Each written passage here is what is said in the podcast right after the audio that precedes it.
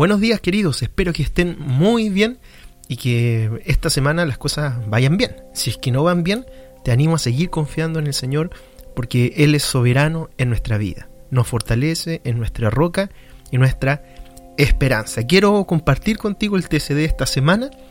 Recuerden que estamos en la serie Viviendo como hijos de Dios y ya solo nos quedan dos acciones de las 30. Increíble, ¿eh? como hemos ido avanzando en todo este año. Recuerdo que iniciamos en marzo y ya hoy nos toca la número 29. Y esta acción se llama anhela. ¿Anhela qué?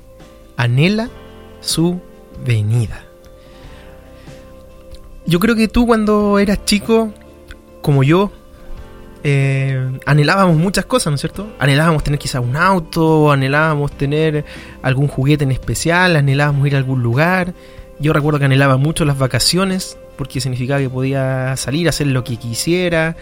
Eh, siempre recuerdo que mm, cuando terminaba, por ejemplo, mi semestre en la universidad, lo único que anhelaba era cuando el día que terminara todo, que supiera todas las notas, que estuviese aprobado en todo eh, quedarme hasta tarde, ver películas y, olvidarme así un poco de lo que había sido el semestre.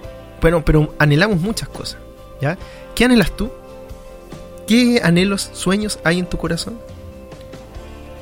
Quiero invitarte a que a través de la palabra del Señor aprendamos a anhelar su venida. Y hay tres puntos importantes que quiero compartir contigo. En primer lugar, debemos recordar que Jesús vendrá a buscarnos es algo que aparece en la Biblia que no podemos negar como hijos de Dios, ¿no es cierto? De hecho, la palabra de Dios nos dice en el libro de Juan, capítulo 14, las propias palabras de Jesús.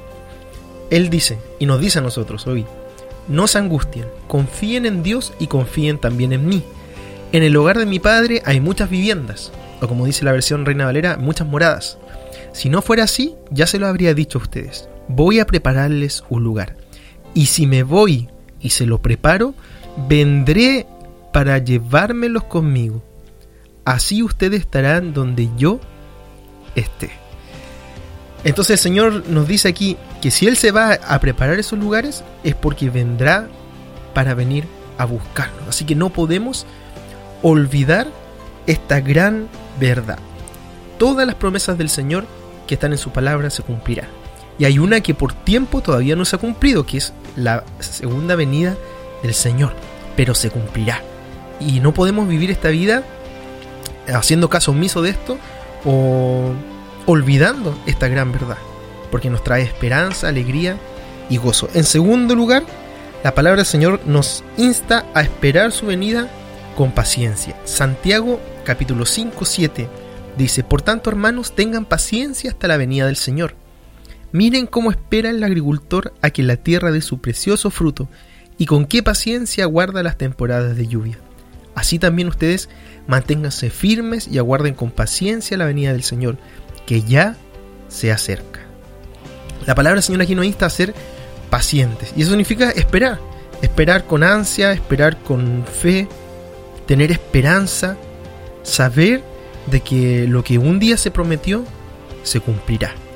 Eh, y esto nos debe ayudar a que nosotros debemos aprender cada día a ser pacientes.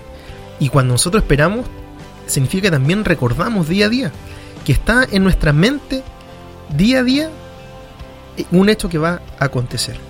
Y lo esperamos, lo esperamos, porque sabemos que podremos estar en completa plenitud con nuestro Señor Jesucristo. En tercer lugar, hay otra enseñanza de la palabra del Señor respecto a esto que es anhela el día que Jesús venga a buscarte. Y Filipenses 3:20 dice, en cambio nosotros somos ciudadanos del cielo, de donde anhelamos recibir al Salvador, el Señor Jesucristo. Que Dios nos ayude cada día a anhelar, a desear, a amar su venida. Así como a veces anhelamos tanto que llegue una fecha, un día en especial, anhelemos al Señor. Anhelemos su presencia. Anhelemos el día que Él vendrá por nosotros a buscarnos. Quiero animarte a anhelar del Señor, quiero animarte a recordar su venida y a prepararnos. Recuerda, el Señor que te ama viene por ti. Que Dios te bendiga y recuerda tener siempre tu tiempo a solas con Dios.